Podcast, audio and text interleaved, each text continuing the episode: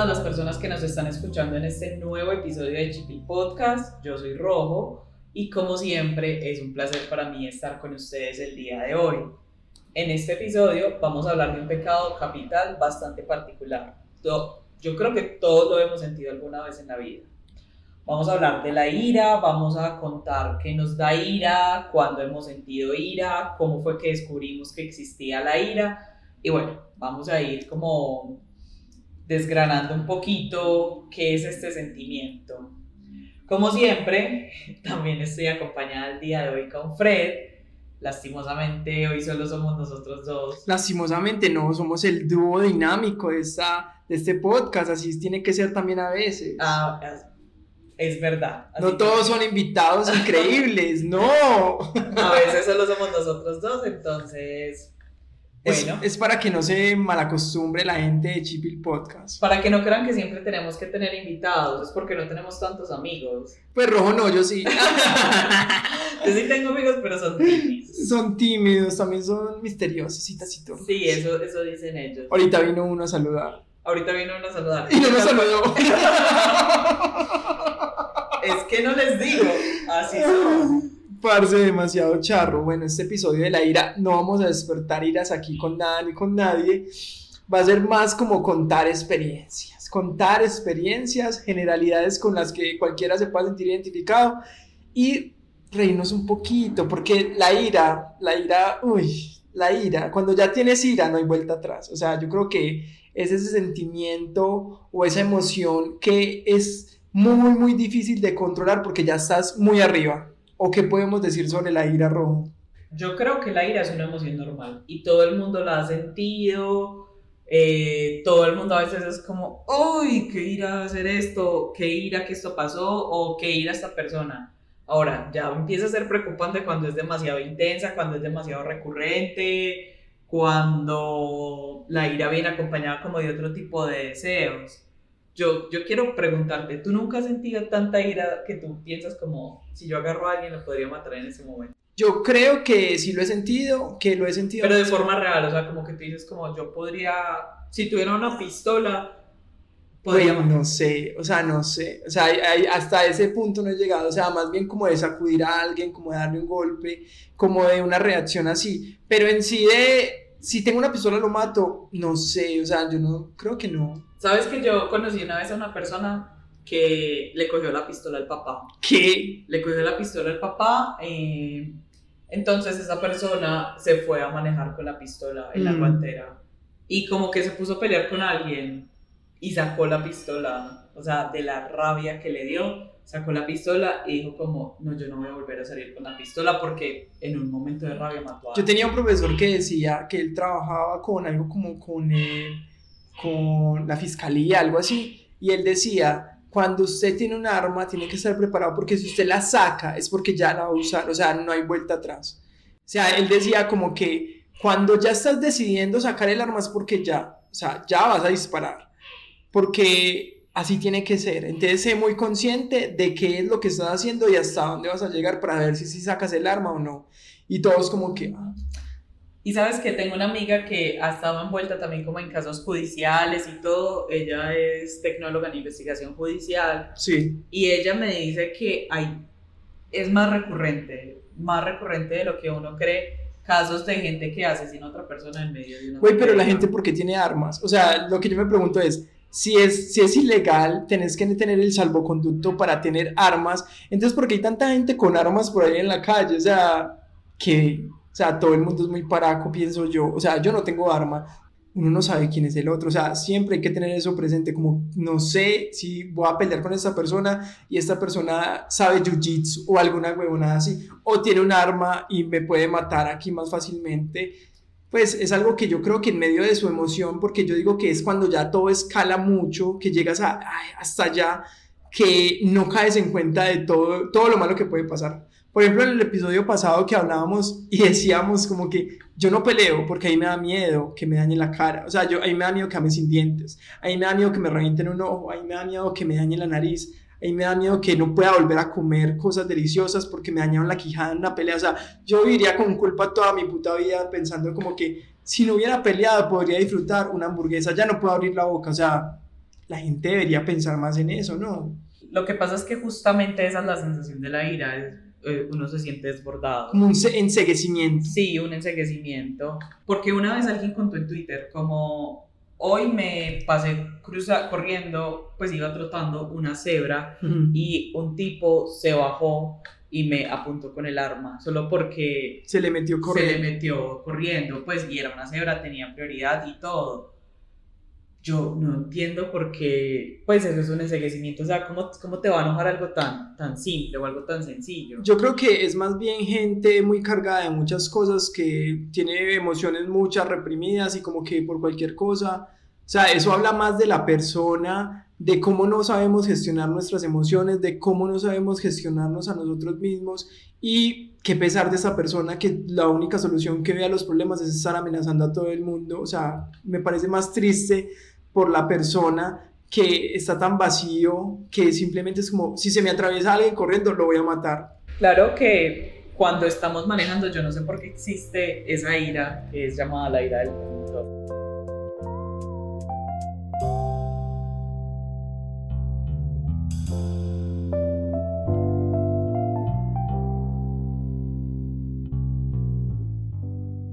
voy a contar el chisme que prometí en Instagram en las historias de, de, la semana pasada, que por lo que el episodio del jueves salió como en la tarde, resulta pues que yo bajaba de mi casa para mi trabajo, yo trabajo en un pueblo, entonces yo iba para pegar mi trip súper largo, relajado, iba despacio, estaba por allá a seis o siete cuadras de mi casa.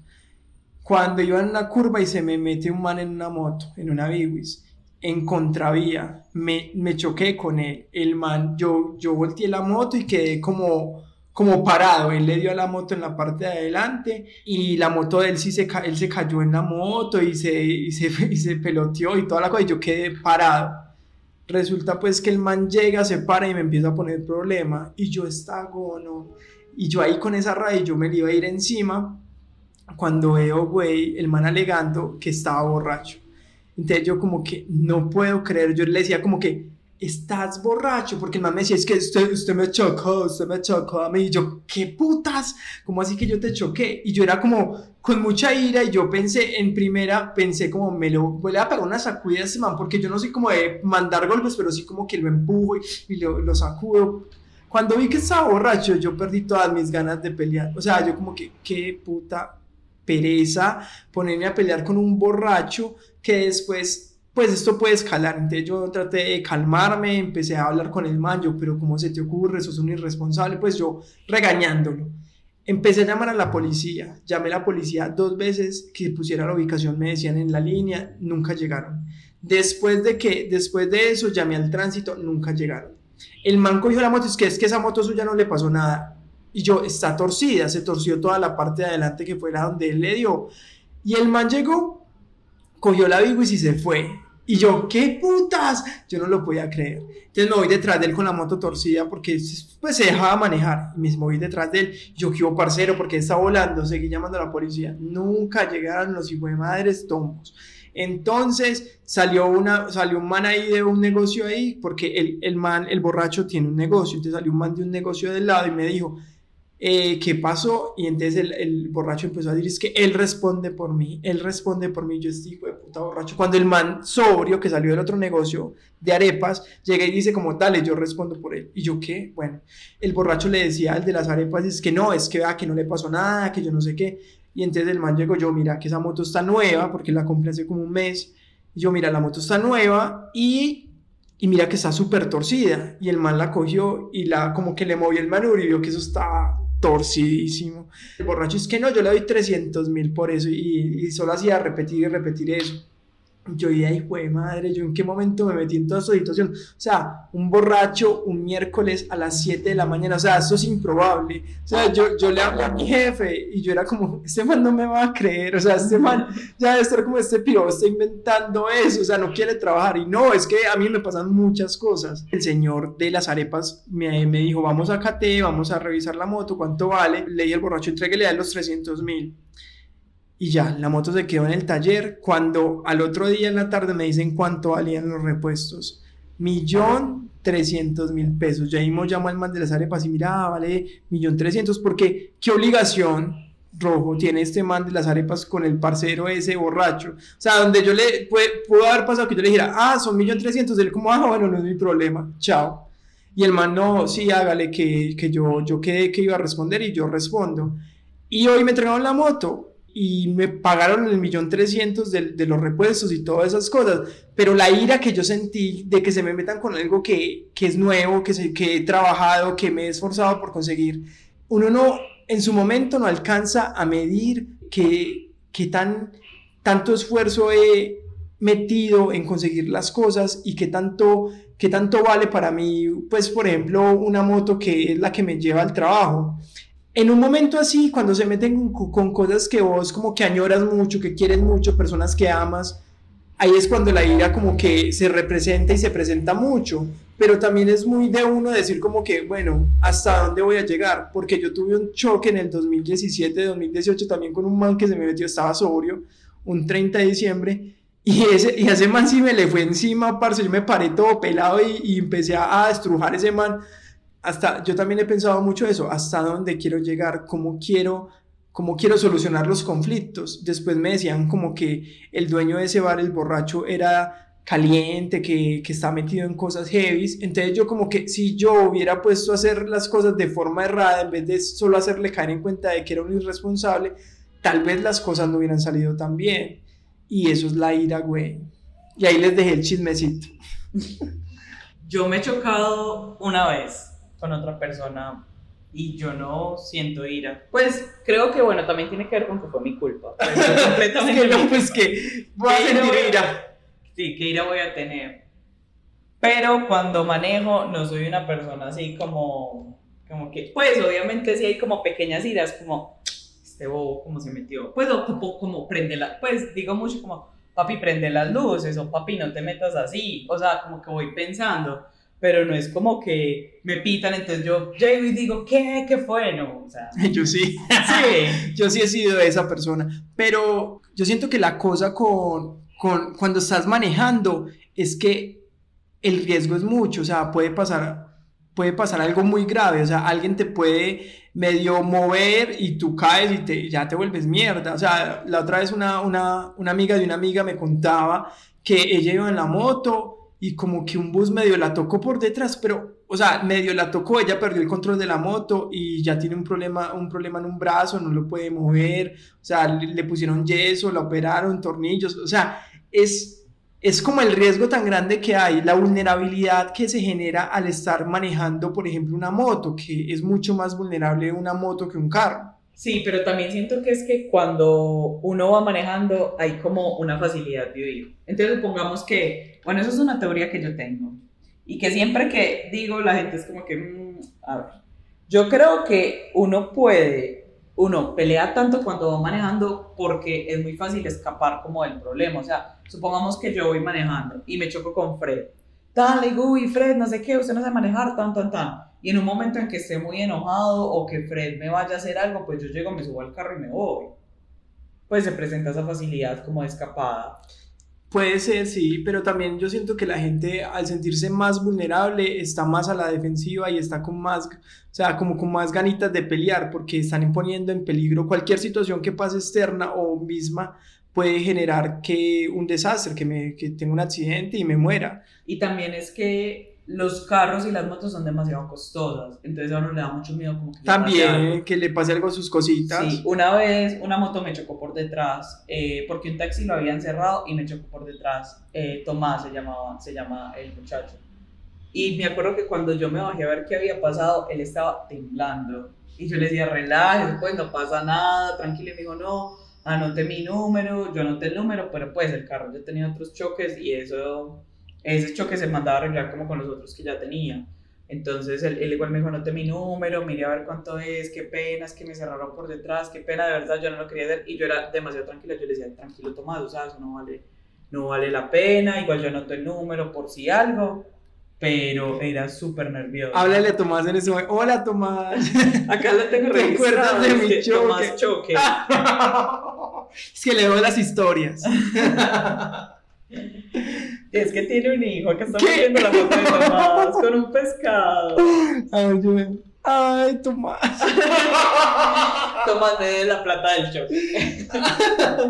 Muchas veces yo también he peleado porque hay gente que también como que se le mete a uno, como que yo siento que en la moto uno puede perder mucho más fácil el equilibrio si alguien hace algo mal. La pelea constante existe, o sea, siempre es como que este perro se me metió, a esta, este man que, o sea, este sí es payaso, este sí es estúpido. O sea, yo siento que esos pensamientos, esa conversación siempre está. Y hay gente que también me ha pasado que me meto o que, o que voy en una esquinita y busco como por dónde meterme y así. Y hay gente que me mira que es que, o sea, me, me, miran y hacen como con la, con la cabeza como no. Como la desaprobación y yo así como, me importa un culo, me importa un culo y güey. También a mí me, pasó, una vez, a mí me pasó una vez, hice la, o sea, yo siempre manejo con los vidrios arriba. Eh, bajé el vidrio y los vidrios de mi carro frente a visto son demasiado oscuros. Sí. Y bajé el vidrio solo hacer la cara de desaprobación. Y yo así como de malas, yo alzo los hombros de malas. Una vez, ay no, yo es, que, es que en serio no puedo. Una vez yo había puesto la direccional porque me iba a meter a un parqueadero y giré hacia el parqueadero, o sea, literal, y una moto se me pasó por, pues, por donde me iba a meter, o sea, y fue tan tan, tan cosa que, que tan valiosa, estuvo tan cerca que tan valió para poder caber. Y yo llegué, me bajé y lo miré y le dije, como, pues eso no se hace. Eso no se hace. Ay, no. ¿A ti te ha tocado ver peleas? Peleas de otros conductores. Sí, sí, sí. Cuando, cuando estaba en la universidad me pasó que el, o sea, el que le estaban peleando era un compañero mío de la universidad. Salía él del parque de la universidad, yo iba caminando con otro amigo y salía y, y como que chocó a alguien. Parce, y el man se le fue encima, o sea, el man se le fue encima y empezó a, empezaron a pegarse y toda la vuelta, y yo como que, qué putas, o sea, ¿en qué momento esto escala tanto? Porque el man solo le dijo, como, mira, allá está el espejo, y así, y, y de un momento a otro ya estaban dándose golpes, y yo como que, ¿qué momento escaló esto tanto? A mí me tocó hace poco en la avenida Guayabal, eh, yo iba atrás e iba un carro y una moto, y yo no me acuerdo qué pasó, la moto, bueno, no sé cómo comenzó la pelea y lo que diga es como un chisme, pero hubo un momento en que estaban así eh, lateralmente al mismo nivel peleando, diciéndose cosas, el de la moto y el del carro. Y el del carro le tiraba... Parce inmortal, qué miedo. A la moto. Entonces, bueno, se quedaron ahí, yo no me puedo coger el chisme porque yo aparte iba de afán, iba tarde. Y ya cogí como para la oreja del 80, pero resulta que estaban ahí, o sea, habían llegado antes que yo y ya estaban parqueados. Sí. Y cogió el de la moto, agarró de la, de la camisa el del carro a, a, a darle golpes. Y pasa un taxista y dice como, dice literalmente como, vea, peleadores, o sea, refiriéndose a los de la moto. Todos motonetos, por eso es que hay que levantarlos a todos. ¿Qué? Y yo como, pues, Parce, bueno, tengo dos observaciones. Esos videos de los, de los buceros, de, de este que le sacó como, como que fue como una pistola a un muchacho que iba en una moto y que lo cogió a bate. Yo creo que ese video estuvo por ahí rondando, parce, como que un man Que el de la moto, le daba casco. Con, con el casco, sí. ¿Y él con qué le estaba dando? Nada, pero luego el de la moto se metió detrás de la novia. Detrás de la novia, sí, sí. No, o sea. Güey, bueno, y los conductores de servicio público, peligrosísimos, güey. peligrosísimos. porque te, medio te tocan con un bus y ya, ya, ya, te llevó el Y siempre es culpa de uno. Siempre es culpa de uno. Y ellos manejan súper mal porque yo siento que no ven nada. Y lo otro, ¿qué mierda pasa con la gente que tiene más? ¿Por qué no respetan el espacio personal? O sea, esa gente que cree que esa lancha cabe por todas partes, yo no entiendo. no entiendo. más o Clio. O sea, yo he visto, la gente más irresponsable que he visto son la gente de los Clio. Yo, la gente de las más, parce, eso es carísimo, eso vale 20 millones de pesos y esa gente es como si eso saliera en paquetes de papitas o yo no sé, mentiras, aquí como en Medellín todo el mundo lava plata, entonces de más que todo el mundo tiene de más por eso. Güey, uno está en, en, en el carril que es en medio de los carros, uno está ahí en una filita. Y llega un man de un año más y me pasa es que por un lado, o sea, solamente cabe una moto, o sea, solo cabe una. Y el hijo de madre hace el esfuerzo y se me mete por el lado. Y uno es como, uno es mirándolo con cara de poker face, güey, porque yo no hago cara de desaprobación. Yo soy como, estúpido, estúpido. O sea, ¿por qué? ¿Por qué haces esas cosas? Y así son esas, o sea, la gente aquí es así. Sí, está claro, la gente de las enemas y los clientes.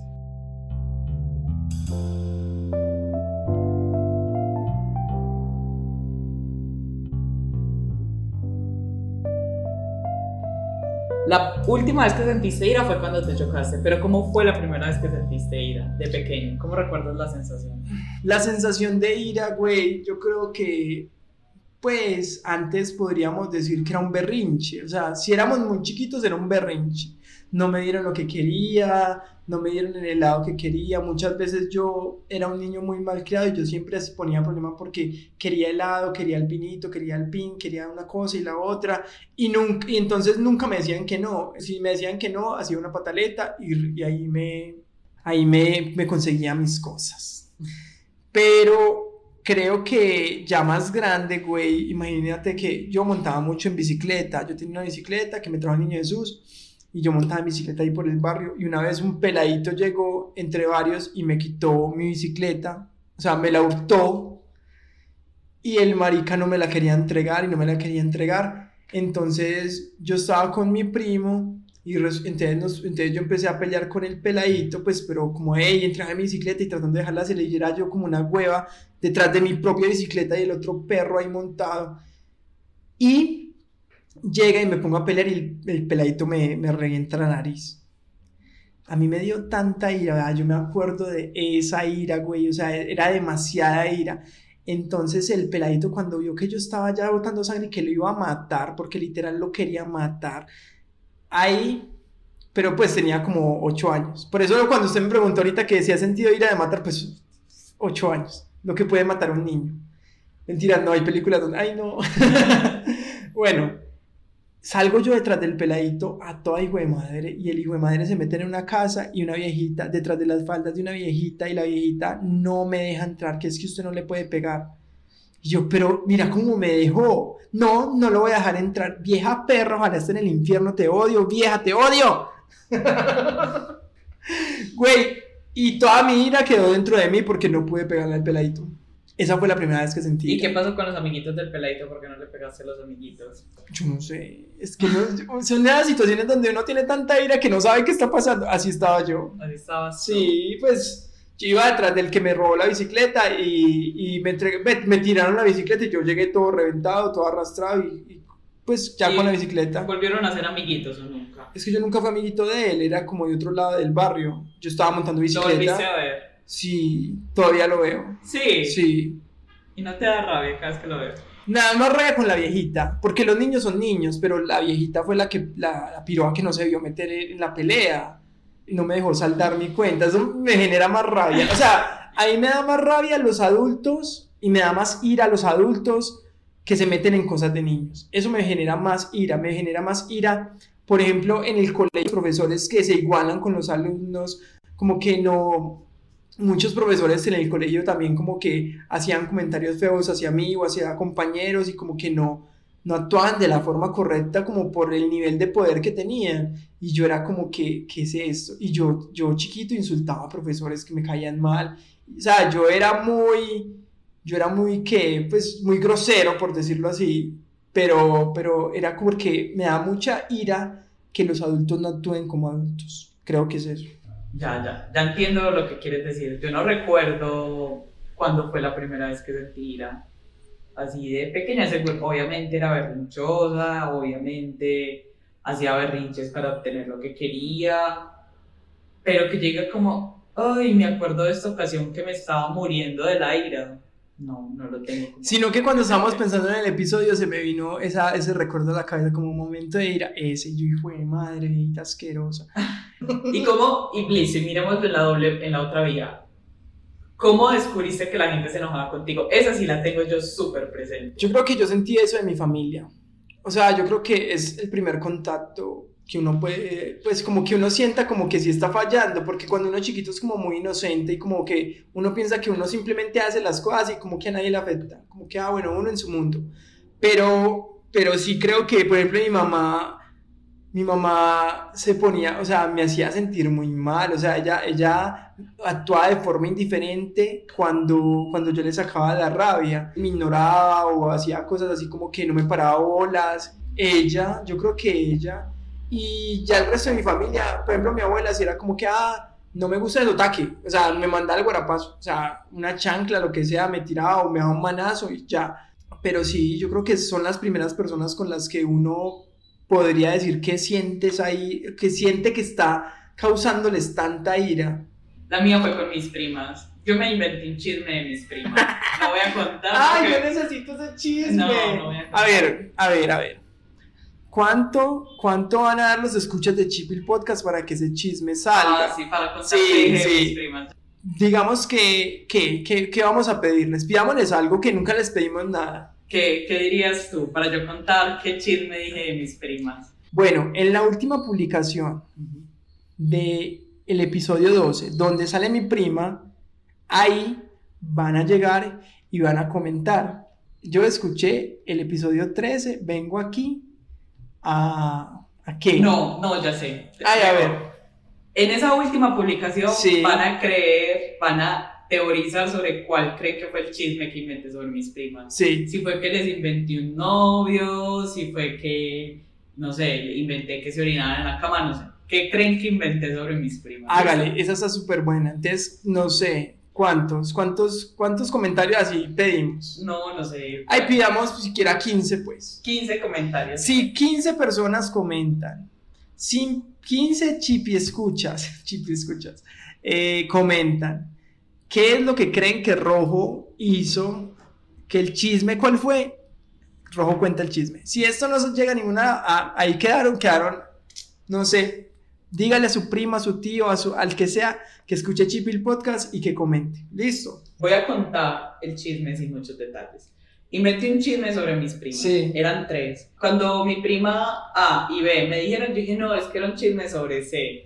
Cuando mi prima B y C estaban, dije, era un chisme sobre, Sobre A. A. Y cuando mi prima A y C estaban, dije, era un chisme sobre B. Y cuando me cogieron las tres, como, dije, ay, perdón, es que era charlando. Era un chisme sobre mí. Y me acuerdo que estaban muy enojadas conmigo. Pero te querían golpear. No, eran cosas de primas. Pero fue un chisme grande, ¿sabes? Eh, Fue un chisme- no fue cualquier cosa, fue un chisme grande y obviamente estaban demasiado. ¿Por qué te inventaste ese chisme? Por No sé, cosas de niños, sí, cosas de niños. Pues pero no había una intención como, como detrás, como no, es que yo odiaba a mi prima A. No, no había nada malévolo. Baby, ¿cómo se llama tu prima que la otra vez dijiste que se llamaba Fafi? ¿Cómo se llama ella? Ah, ¿cuál creen que es el nombre real de Fafi? Eh, Fafi se llama Stephanie. Mónica, no, no, no, No, hubiera, no no llegado, vaya yo. Eh, Farina. No, lo que pasa es que yo solo soy un año mayor que Fafi y yo no era capaz de decir Stephanie chiquita, entonces yo decía Fafi y se quedó Fafi. Y son mayores.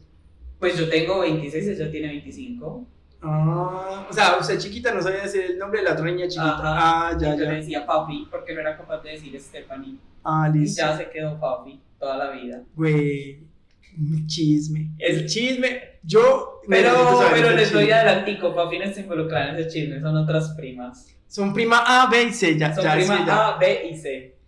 Güey, está bueno. Bueno, ojalá lo logren para poder saber. Es- Es que yo tampoco lo voy a saber. Necesito que ustedes comenten. Así de taciturna y misteriosa que ni Fred sabe. No.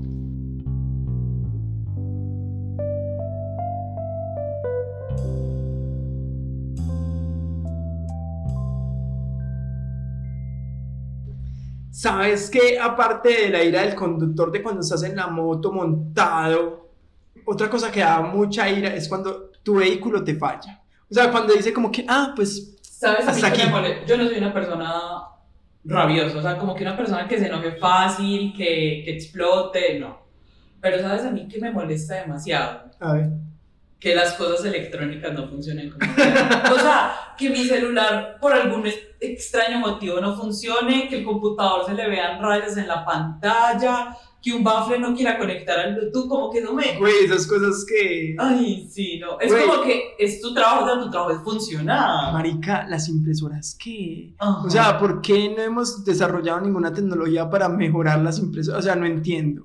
O sea, no entiendo las impresoras. O es que el negocio es ese, que las impresoras sean una mierda. que se queden como atascadas, que no haya papel, que impriman lento. Ay, no. O que uno mande el documento y no pase nada. Ajá. O sea, como que es un silencio ahí, uno esperando que, se- que empiece a coger la hojita. Ajá. Nada, no suena nada. No, yo no, no puedo con las cosas electrónicas. Pero también la ira del, del vehículo. O sea, yo solo me he quedado varada como una vez. Ay, no, pero fue... ¡Qué bendición! Ah, ¿Qué te puedo decir? Sí, una vez me quedé varada. Pero es que varada como en mitad de la intemperie. Ujú. Porque una vez me quedé como sin batería porque dejé el bombillo abierto, pero pues... Pues ya sea, estabas parqueado en un lugar. Sí. Pero parada la intemperie una vez que recalenté el carro y estaba lloviendo. No. Ay, no, era tan. Esos- días que como llueve sobre ocho- Eran mojado. como las 8 de la noche. Ay, Entonces, como no, que no había quien llamar. Era como. no. Uno era- estaba angustiado. Sí, era por Las Vegas. Estaba lloviendo por Las Vegas. Yo no sabía manejar. Pues, como que no tenía un mecánico. Como ahora que digo, bueno, llama al mecánico o por lo menos levanto la tapa. Y aunque. Y miro. Y mira, sí, o sea, disimulo. Disimulo. Ajá. Pero es que. Pero es que ese día yo no sabía nada. O sea. Parce, ¿sabes qué me pasó a mí una vez? Fuimos con una amiga, es que por una videocasetera, por un VHS, hasta Bello, desde Italia hasta Bello en mi moto anterior. Y llegamos, fuimos allá, toda la cosa, nos entregaron el VHS, nos dieron juguito, todo normal. Cuando volvíamos por la autopista, parce, la moto dijo como, ah, pues ya no quiero andar más. Ay. Y yo, fue madre, ¿qué vamos a hacer? O sea, como que el carburador le entró sucio, no sé, o sea, y la moto no, no aceleraba. Y yo, ¿qué vamos a hacer? Parce, apareció un ángel y me arrastró. ¿Ustedes han visto cómo arrastran a la gente de una moto a otra moto? Que le ponen como el pie en el, en el calapié trasero de uno de los parrilleros. Le ponen el pie ahí y empiezan a arrastrarlo a uno así. La mejor cosa de mi vida. Me encanta que me arrastre. Arrástreme. Parce, uno es como todo divertido, como esperando, llévenme. Ah, qué delicia. Pero eso fue tan angustiante porque estábamos en la mitad de la nada. O sea, cuando es en la mitad de la nada, uno es como, fue puta, ¿qué voy a hacer? Yo en Las Vegas, o sea, ¿qué hice ese día? Nada, dejé el carro parqueado en el éxito porque ya no, pues yo dije como, pues grúa, lo llevo hasta ahora, ¿cuál taller? Nada, no tengo nada para hacer. Lo dejé ahí parqueado en el éxito y al otro día como vaya en una grúa por él. Güey, es que yo no sé las, las motos y los carros que Además, una vez. además es lo mismo, como que esa es tu única función, anda. Güey, sí, anda. O sea, y uno no es tan mal dueño. Yo te eché aceite hace tres años, pero te eché mentiras. Güey, una vez salí, eh, Cami, mi novia, estaba en una reunión del trabajo y yo, ah, bueno, yo te recojo, Tini. Entonces me fui con otra parcera a beber. Entonces estábamos tomando Polinsky, tan, tan, tan. Ay, esto todo mal, ¿por qué? Porque dije que bebí y, y manejé. bueno, Mira, estaba- yo sería la conductora desapro de- desaprobando. eh, no estaba tomando. Me tomé una sodita. Entonces estaba por allá tomando sodita en Caldas con la parcera, ya, ya cagados de la risa. Y se larga un aguacero. Pero el señor aguacero. Y yo, ah, no, yo voy por Cami normal. Entonces dejé a la parcera aquí en Itagüí y ya me seguí por Cami. Marica, llego por Cami. Le digo, salga. Sale ella. Cuando me mires que tienes la llanta chuzada a las 2 de la mañana. Ay, no. En la 70. Ay, no. Y yo, ¡ay, no! Entonces me tocó dejar la moto en un parque, buscar un parqueadero a las 2 de la mañana, dejar la moto en el parqueadero y al otro día ir por mi moto, No. desbararla, deschuzarla y ahí sí, parce, hay días que uno es como, qué putas, o sea, todo ese trajín es horrible. Sí, pero no, yo he sido, la verdad, muy afortunada porque solo me varé esa vez. Y, y, a- y ahora actualmente, la última vez que me varé fue por algo súper gracioso. Eh, yo no sabía que cuando uno va a una bomba y le dicen los niveles, se refiere a niveles como nivel de, de líquido refrigerante, ¿Qué? de líquido de los frenos, de aceite. Cuando a mí me decían de revisar los niveles, pues yo decía los niveles de las llantas. Este, hay niveles de niveles. Y yo, y yo, yo no siento el carro como ladeado, entonces están muy bien los niveles. Y yo era, no, muchas gracias. Resulta que había como, se le habían entrado como unas burbujas a- al tema como del clutch. Y ya, pues hubo un punto en que el clutch ya no funcionó. Sí. ¿Por qué? Porque no revisé los niveles. Ay, no, parce, yo tampoco sabía eso. Pues yo nunca he tenido carro. Entonces, imagínate, no revisé los niveles y cuando ya iba a arrancar, pues ya el carro había parqueado en mi casa y al otro día era efectivamente ya uno hundía el clutch y se hundía como del todo, o sea, no agarraba el clutch y tuvieron que sacarlo de grúa de mi casa. Pero desde ese día ya reviso los niveles juiciosamente. Sí. Sí, yo soy como el... Entonces ya si me varo, lo primero que miraría serían los niveles. como que, como Ya sé, de ya sé una cosa. me habré varado por los niveles. Y se acerca como el típico Salvador.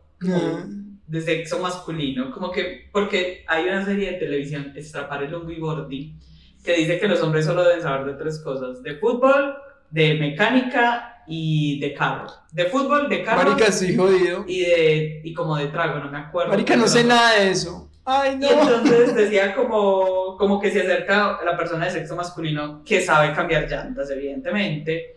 Y si me pregunta como por qué se varó, le voy a decir, de seguro no fue por los niveles. Porque ya los revisé. Sí, sí, ya. Tampoco pues tan humillada. No, no.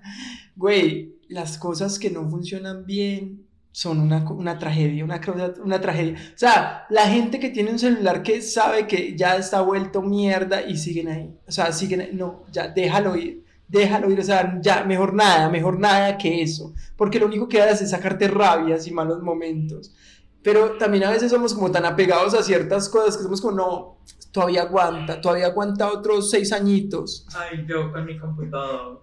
Güey, Yo le he tirado vasos de agua, eh, le he tenido que cambiar el teclado como tres veces, de pantalla. Pero es que si vieran rojo como rojo teclea con ira. Parce, eso es que ta ta ta ta ta. Y Ay, así como, parce, ¿qué pasa? Sí, no. regué un vaso con agua que pesaba.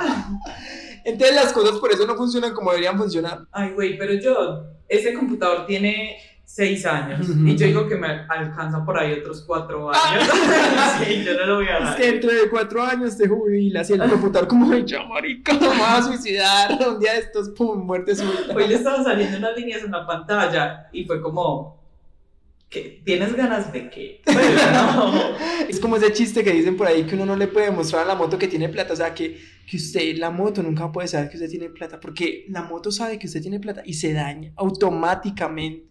Entonces a mí me pasaba algo muy curioso, güey, que era que cuando a mí me llegaba una plata, cada semestre me llegaba como una, una plata como 800, un millón de pesos. Y la moto sabía, la moto sabía y decía como, ah, pues es mi momento, necesito esto, esto, esto, parce, me dejaba tirado la hijo de puta. Entonces era horrible las motos. Tal vez tu computador también sabe eso, también dice Mm. como que, "Hmm, huele a que casi nos pagan. Se fue. Ay, qué pesar, pobrecito. Sí, sí cree eso. Qué pesar de la estúpida. Del STPT. Güey, la ira con las cosas, con la gente, me parece pues lo más común. Bueno, y yo ya dije que a mí casi no me daba ira cosas de personas, pero a ti qué te da ira de las personas. Parce hay muchas. Ay, güey, es que yo necesito mucho para enojarme con alguien, como para decirle como, ya, no. O sea, yo creo que yo, cuando es... A eso quiero ir. ¿Con quién es la persona que más ira sientes? En el mundo. Ay, yo creo que con Fred. ¡No! Tienes que decir que conmigo. Ah, conmigo misma. Ah, bueno. Me voy. Pero es que te señalas a ti. Migo, no migo usted. Oiga, pues. Eh, Güey, ¿con quién? con- a eso iba a ir. ¿Con quién es la persona que más sientes ira siempre? yo creo que conmigo misma. Parce, yo creo que uno. Oye, pues yo sé que uno no puede ser su peor enemigo, que uno tiene que valorarse, quererse, o sea, apreciarse como es, porque solamente es esta experiencia de vida, o sea, no tenemos nada más. Pero que, que pereza lidiar con uno mismo. Muchas veces uno es como que mañana me levanto a la primera sonada de alarma. Suena la primera, suena la segunda, y uno es como que, levántate, levántate, ya dijiste que te ibas a levantar, ¿por qué no te levantas? Y es uno con esa conversación en la cabeza como que, ay, cinco minuticos más, cinco minuticos, cinco minuticos no pasa nada, no, no, no interfiere en nada, nada, nadie se da cuenta. Pasan 20 minutos y uno es como que, ay, no, otra vez. Y así muchas cosas, o sea, yo casi siempre tengo la conversación conmigo de, estamos ahí cocinando, Fred y yo. Esto suena esquizofrénico. estamos cocinando Fred y yo y yo soy como que, Marica, ¿por qué estás pensando eso? ¿O por qué haces las cosas de tal forma? ¿No? Hagámoslas bien. O como, por ejemplo, lavar un plato y como que, ay, quedó con poquito mugre, pero no importa. Y no, no, no, lávalo bien. O sea, son muchas conversaciones así, como que yo me saco la rabia. Sí. Sí. Yo también, o sea, pero también soy yo como que a veces digo como que, ay, ¿por qué hice eso? Ay, ¿por qué soy tan tímida y no soy capaz de decir eso? O porque porque, por ejemplo, a mí me cuesta mucho hablar en las reuniones virtuales. O sea, yo sé esos días, eh, es que en esos días, ahorita una, una amiga que es que, ¿por qué no prendes la? Mandé una foto rojo de que estaba en una reunión y ella por allá en negro. Y entonces la amiga nos dijo como que, ¿por qué no prendes la cámara? Sí, o sea, y a mí me dicen como, ¿o qué opinas de esto? Y yo, ah, yo me pongo a sudar, yo soy como que, ah, pero, pero nada. Y a veces digo como, pues, porque soy tan bobo, o sea, si tengo que hablar en esta reunión y es algo de lo que sé porque simplemente no hablo de la, en la reunión y ya. ¿Y tú qué crees al final de la ira como pecado capital? No me acuerdo cuál filósofo decía que cuando nos dejamos llevar tanto por los impulsos, no estamos siendo seres como conscientes, no estamos como siendo los mejores seres que podríamos ser, o como que nos convierten en animales esos instintos tan tan primarios, por decirlo así. Entonces, creo que sí, o sea, sí tiene razón, si es un trabajo que hay que hacer, si es como que pensar muy bien las cosas antes de actuar. Siento también que el machismo está muy reflejado en ese ámbito de ir, dame golpes con una persona, reaccionar agresivamente. O sea, es como que tú como hombre deberías ser así. Y por ejemplo, yo no soy así. Yo nunca hago esas cosas tal vez no sería tan macho como otros machos. Entonces creo que va muy encaminado como por ese lado. Creo que estoy de acuerdo contigo. La ira y sentir ira es un sentimiento que se ha atribuido como masculinamente. Las mujeres no podemos sentir ira y eso también habla entonces de cuáles son como los roles en la sociedad y cuál es lo que espera la sociedad que nosotros, qué es lo que espera la sociedad que nosotros seamos o nosotros hagamos. Y habla de por qué una mujer no podría resolver una pelea a golpes. Güey, eso es increíble. Tanto que los manes se pasman. O sea, si una mujer está peleando con un hombre y la mujer es la primera que se va a darle los puños, el man se queda quieto. O sea, no sabe qué hacer. Claro, como porque la ira entonces es un sentimiento que solo es permitido en un ámbito masculino. Eh, ¿Y por qué entonces podría ser considerado un pecado capital? Yo cuando estábamos como hablando sobre el episodio, investigando qué queríamos decir, yo me preguntaba eso, si la ira es particularmente masculina, ¿por qué es un pecado capital? Pues yo creo que es porque puede derivar a otras cosas y uno en un contexto de mucha ira puede asesinar a alguien, no lo sé. Sí, porque te puede acarrear a otros pecados, a otros pecados más graves, por decirlo así. Sí, pero también es de preguntarse qué vale, es un pecado capital, pero entonces en qué contexto ya entendemos la ira modernamente.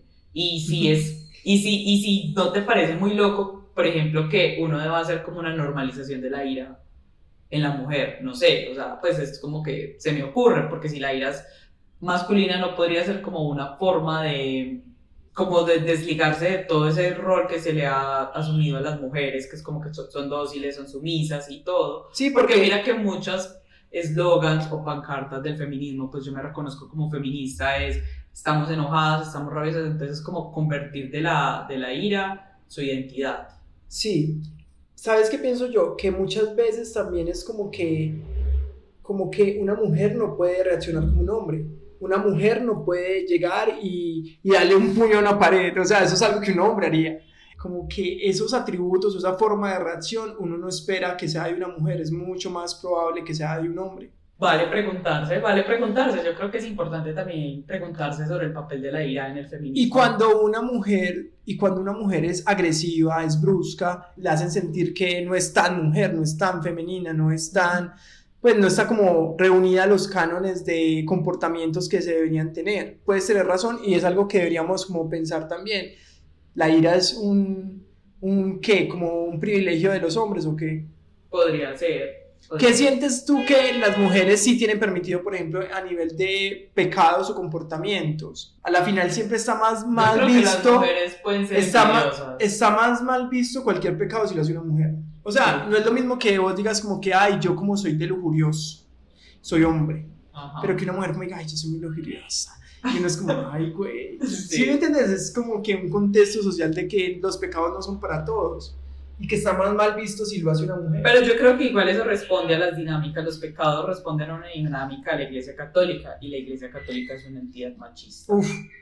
Güey, entonces la envidia dices tú. Yo creo que una, sí, es, es más mal visto que un hombre sea envidioso.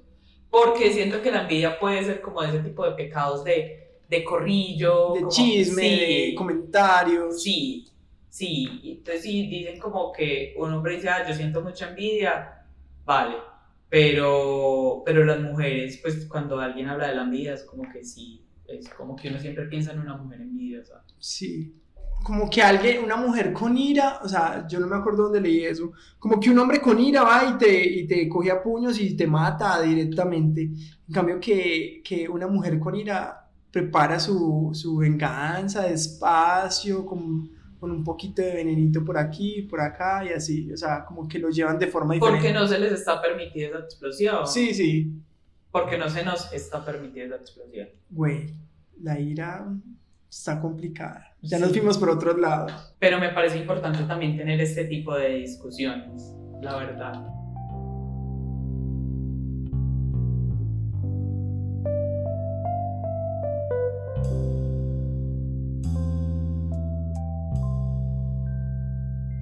Hay otra cosa con la ira y es que ya sabemos que está en todas partes, que la hemos sentido en algún ámbito, sea manejando, sea en ámbitos académicos, donde sea. Pero hablemos de las cosas que a todo el mundo le dan ira. Yo tengo una que a todo el mundo le da ira y a mí no. A ver, Esperar. ¿te parece mero parche? Pues no me parece mero parche, pero no me parece como algo. Como que, ah, pero es que bueno, yo soy muy incumplida. Entonces, como que las, La mal veces, cumplida. las veces que yo tengo que esperar no son muchas. Es que, pues, lle- llegas 30 minutos tarde, pero yo llegué hace dos. Sí, Cinco. o sea. Pero cuando me ha tocado como esperar a alguien, estar desde el otro lado de la balanza, no me parece como.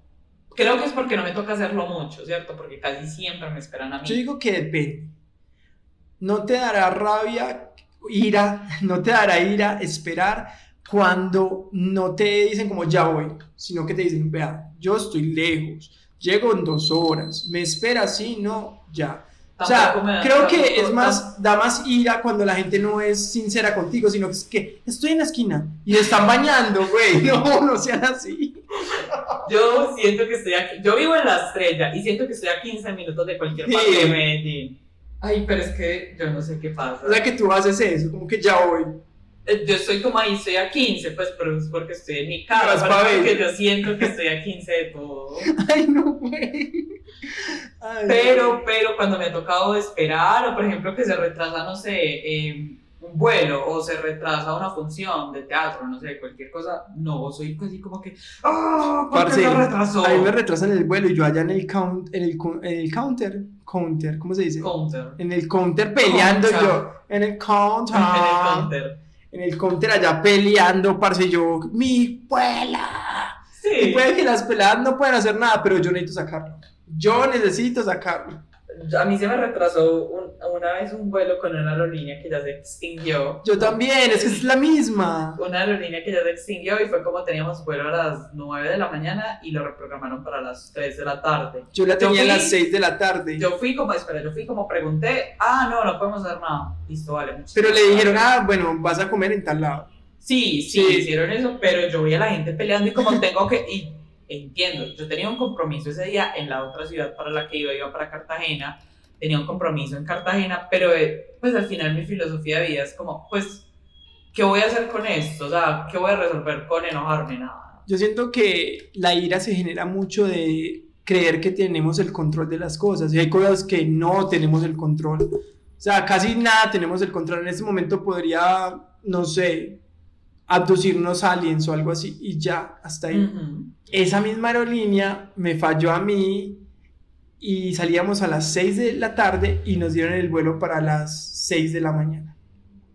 La ira que yo sentí porque yo no sabía qué hacer. Cuando llega un man es que "Vea, se quejan allá, yo ya estaba de primera allá, que me voy a quejar. Y solamente nos dijeron como que se atrasó, quiere un vuelo para otro lado. Y yo, no, lo necesito para pa donde voy, para Cali. Es que, ah, bueno, entonces vea, con estos, con estos fichitos recalma su comida y ya. Es que, ¿qué otra opción tenemos? Nada, espera. dormir en una silla dos rimas. ¿Qué otra opción? sí, yo escuché esa frase de qué otra opción tenemos en España. Estábamos como cruzando una acantilado, o sea, era una cosa súper, estábamos como en un recorrido por varias tumbas históricas o algo así. Teníamos como que cruzar un acantilado.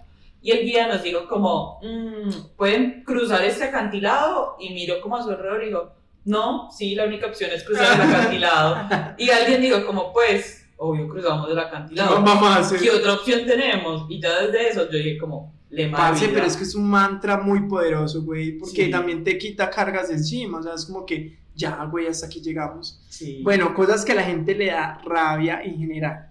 Y yo creo que me voy a sumar de muchas. Eh, que se cuelen en la fila. Güey, sí. Sí, da rabia. Se mete alguien en la fila y uno es como que hagamos un sindicato los de la fila para sacar a esa persona. Necesitamos sacar a esa persona. Y recuerdo que en el concierto de Paramore que hubo gente, parce, que madrugó como desde las 3 de la mañana. Había un grupo de WhatsApp dizque, del concierto, güey. Y esa gente era pero es que se está metiendo yo no sé quién. Y uno piensa como qué huevona. O sea, qué huevona. Pero al mismo tiempo, si esa persona madrugó a las 3 de la mañana, pues merece estar más adelante. ¿Vos qué pensás de la gente que se cuelga? Sí, también, también. Fatal, fatal, pero no soy de las personas ¿Te has que- colado? Lo que pasa es que uno siempre ve, ve la paja en el ojo ajeno y no la viga en el propio. Entonces podría decir como, sí, pero es que cuando lo hago es cuando voy muy de afán o cuando es. Todo el mundo tiene afán, todos sí, tenemos afán. pero, Pero sí, yo también me he sí colado. Lo he hecho, sí, Sí, lo he sí, hecho. lo he hecho también. Pero yo aplico mucho esa cuando voy manejando y, por ejemplo, como que, ay, cogí mal la direccional. Ay, pero es que yo voy de afán. Y también siento que es un comportamiento que debo corregir porque es como que, pues, todos vamos andando hacia alguna dirección, todos tenemos afán. Parce, la gente maleducada en general, la gente maleducada, que no saluda, que no, o sea, esa gente que, o sea... Ay, pero eso es algo Pero es muy que da ira, pero es que da ira, pero al mismo tiempo es como que, ay, bueno, ya me importa un culo. Sí, ya. pues, ¿qué otra opción tenemos? La gente que escupe. Güey, los viejos miados que escupen en la calle. O sea, aquí en Medellín no se ve tanto, pero en el pueblo donde yo trabajo, parce, todos viejos son ahí escupiendo en el parque. Y yo soy como que, güey, ¿por qué? O sea, ¿por qué hacen eso, güey? Y uno pisa ahí, ay, no, gas. Los odio. Yo no sé escupir, ¿tú sabes escupir? No. Pero es muy raro que un hombre no sepa escupir. Yo no sé escupir. O sea, yo escupo y me cae como, como colgando del labio y yo soy como, ay, no, Ay, parce. Yo, esto tiene que ser parte de las cosas que debe hacer un hombre. Como Sí, decir, ay, no, yo no, yo no sé hacer muchas cosas de hombre. Hemos dicho cuatro en el episodio van cero de cuatro. Cero de cuatro. Que la gente que piensa que las reglas no se aplican a ellos. Lo Eso también es, eso es muy de el vivo y el bo, pues, como gente que es muy aventadita y cree que, parce, qué pereza, o sea, no. O sea, también, si las reglas existen, ciertas reglas, está bien. Porque yo también aplico mucho una que dice como, a dónde vas, haz lo que ves. Entonces yo veo que mucha gente está haciendo algo mal, pero que me sirve para mi circunstancia en ese momento y yo digo como que, por ahí nos vamos. Hay gente que le da ira a la gente floja o vaga. ¿Vos qué pensás de eso? Ya como lo hablamos en la pereza, yo siento que la pereza es algo humano. Hay gente que quiere estar como a, a toda hijo de madre todo el tiempo y uno es como, relájate. Hace un tiempo yo le decía a mi mamá como, ay mami, yo quiero vivir de la renta, o sea, estoy cansada de trabajar y mi mamá como, yo nunca me he cansado de mis más de tantos años de vida. Güey, es eso. Y es como, Pues yo sí, yo, o sea, es muy bueno por usted que le encante trabajar y hacer las cosas, pero pues, si yo pudiera elegir, me retiraría a mis 20. sí, me jubilo con lo que tengo. Duró dos días. dos días de vida. Hay mucha gente, por ejemplo, Cami tiene este problema y recuerdo que en el primer episodio Marco, es que en el primero, en el segundo episodio Marco, que fue nuestro invitado, que es músico, si no lo han escuchado, escúchenlo, él decía que le, le da mucha ira la gente que come feo y se escucha cómo come. Yo no caigo en cuenta de eso, pero yo soy con Cami, ella es como que, mira cómo come. Yo soy como, relájate, relájate. Y no, se le sube como algo, parce. Muchas veces yo me estoy disfrutando, pero es que a mí me pasa cuando me estoy sabroseando algo mucho, o sea, como que un dulcecito, algo que, que, que yo me quería comer y yo soy como, mmm. Entonces Camila, yo soy ahí que es que, mm, comiendo mi cosita, mm. Y Camila llega que es que me mira, me echa una mirada como, pa. Y yo soy como, me voy. No, me voy para allá, para otra pieza, a comer mis cosas, no me vas a decir nada. Parce, hay hay conozco mucha gente que le da mucha, mucha ira a eso. Parce, de los vecinos bullosos. Parce, ay. Este episodio va a durar tres horas. Parce, los vecinos bullosos. O sea, yo cuando vivía en la casa de mi abuela, tenía una vecina que yo les he contado que a mí no me gusta el vallenato. Y todos los vallenatos que me sé es por culpa de esa piro. Güey, qué persona tan horrible. O sea, ella se levanta a las 7 de la mañana y ponía su bafle.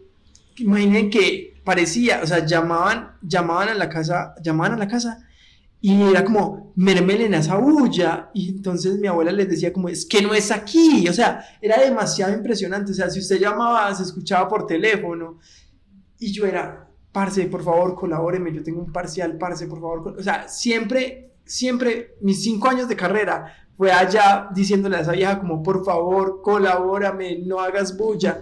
Y no sé, me parece una, como, como una falta de convivencia, güey. O sea, te importa un culo el otro, pues no sé. Siento que son personas como que viven en un mundo, no sé, ficticio, será donde solamente importa su música, no sé.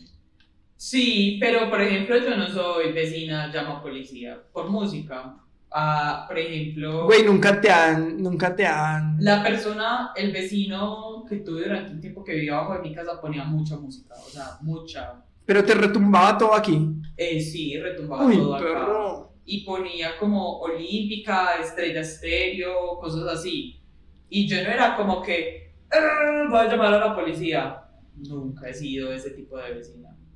Güey. También tuve una vecina súper fiestera, hacía fiesta cada ocho días, sábado, viernes toda la noche, sábado todo el, toda la- todo el día y sábado toda la noche. Y tampoco he sido esa, esa vecina. Entonces, ¿cómo manejar la frustración? No me frustra eso.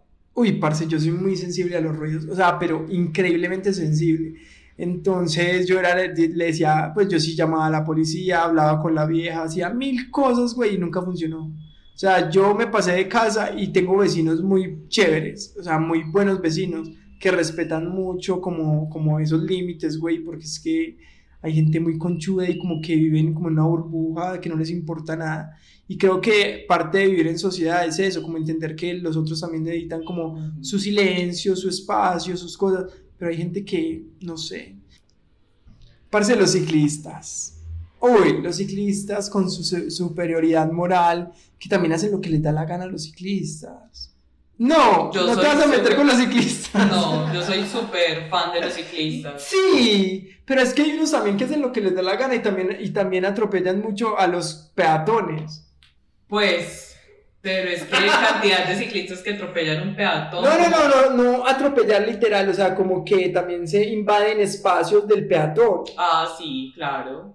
Pero es que las calles son de los peatones y los ciclistas. Ah. bueno, es que Rojo es la menos hater de todo. No, yo soy como ese meme que es un gatico sobre el agua y que es como y que es como imperturbable, floreciendo, no sé qué, no sé si lo has visto. Sí, sí, sí. Yo soy ese gatito. Yo no. que- Parce, los, los señores que, que se hacen es que para cuidarte la moto en la calle o el carro, que son todos Ay, ¿sabes qué me molesta a mí?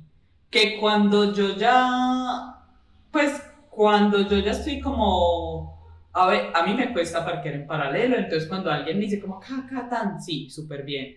Ay, pero cuando me toca parquear hacia atrás y que me empiezan a decir como parquear, ay, es como que no, o sea, no. Pues, Pero ¿cuál es la diferencia entre una cosa y la otra? pues que parquear, Parquear. en paralelo es un poquito más complejo. Pero es parquear, además Sí. que el que ayuda con eso, ayuda para la gente que parquea en paralelo y para atrás, yo no sé. Sí, ayuda, ayuda con lo mismo. Sí. Pero cuando es parqueo normal, pues el parqueo que todo el mundo hace, que mete el carro hacia atrás en centro comercial y todo, ahí sí es como, pues no me ayudes. Innecesario. Sí, innecesario. Güey, pero a mí lo que me da rabia es cómo cobran. O sea, como que vos le das mil y como que, ay, como que, como que hacen mala cara como tan poquito. ¿No te ha pasado? No. Güey, sí, a mí sí me ha pasado y uno es como que está- estamos en la calle. O sea, no tengo que pagar nada.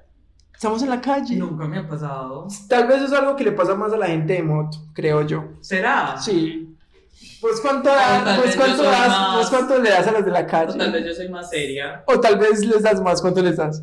Dos mil. ¿Dos mil? Mi amiga la rica. Pero es que a pensar, ¿cuánto cuesta una hora de parqueadero? Bueno, sí, es verdad.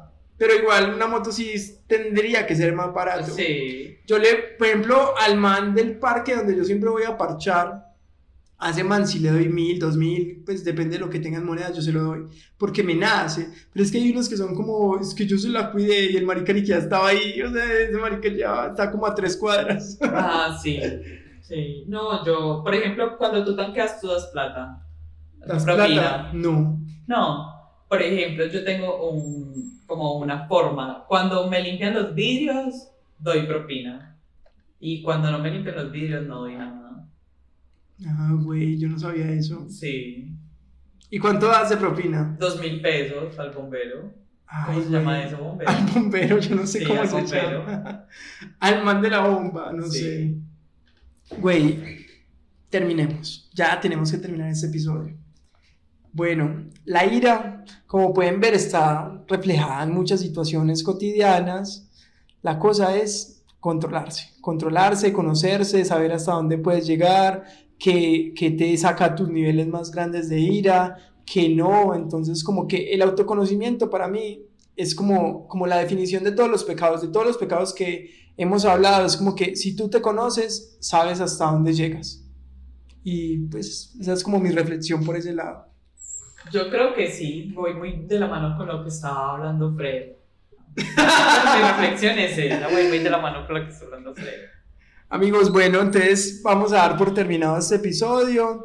Eh, les agradecemos igualmente por escucharnos, por quedarse hasta este momento. Próximamente tendremos más invitados. Ya faltan cuántos pecados, ve. Tres, falta ambición, Eh, avaricia. avaricia, avaricia, lujuria. La Imagínate. temporada que viene vamos a hablar de... ah, No, pues no la temporada que viene. Cuando terminemos la temporada hablamos sobre la astrología. Creo que sí deberíamos como empezar con unos temitas varios y ya después enfocarnos otra vez en otra temporada así de lleno. Ujú. Pero sí, tengo Cuéntenos como varias cositas que, sí, hay como varias cositas que queremos hacer como ahí random. Entonces, falta la lujuria, amigos, no se la pierdan, deliciosa para muchos. Va, Creo sí, todo... Ah, no, no hablemos del invitado por si. Va, vamos a tener un invitado. Habrá un invitado porque ya grabamos nosotros dos solos, entonces sigue invitado. bueno, muchachos, muchísimas gracias por escucharnos, muchísimas gracias por todo. Eh, creo que si el alpilitro no sale, nos va a tocar mu- mutar ese giveaway a otro producto. No sé, denos recomendaciones de qué producto creen que como que aco- acoge a la nostalgia o como que se va a esas cosas y rifamos otra cosa porque Alpina, Alpina, eso es una denuncia pública a lo pelle que eres. Mentiras, no. Pero bueno, Nunca, nos nunca falló. nos llega el correo del alpilitro. Nunca nos llega el correo, nunca, no, nada, nunca nos llega Y después de lo que acabas de decir, menos. Te amo, Alpina, eres lo mejor. Uh, bueno, los dejamos por este lado. Recuerden recomendar este podcast a sus amigos, al que quieran. Eh, así ya una persona, una sola persona que le recomiendes, pero que no le digas como, ay, yo escucho un podcast, Chipil Podcast. No, parce, vea, esto es Chipil Podcast, vea el episodio de, de la envidia. Así de una, vea, se lo pongo, escúchelo. O escuchémoslo juntos en el carro, escuchémoslo juntos en, en el transmit, donde sea. Entonces, sí, muchachos, los invitamos. Muchísimas gracias a todos. ¿Qué tienes que decir, Bey? No, agradecerles también por estar acá, por llegar hasta este punto con 6 de 7 pecados capitales. Esperamos que el episodio de la lujuria les guste mucho. Ya lo estamos preparando, ya estamos trabajando en él. Y que cuando acabemos esta temporada de pecados capitales nos sigan acompañando. Güey, lo que se viene. O sea, eso todavía no nos da plata, pero lo que se viene. Ay, ay, ay. Bueno, chao, un abrazo para todos. Chao, chao.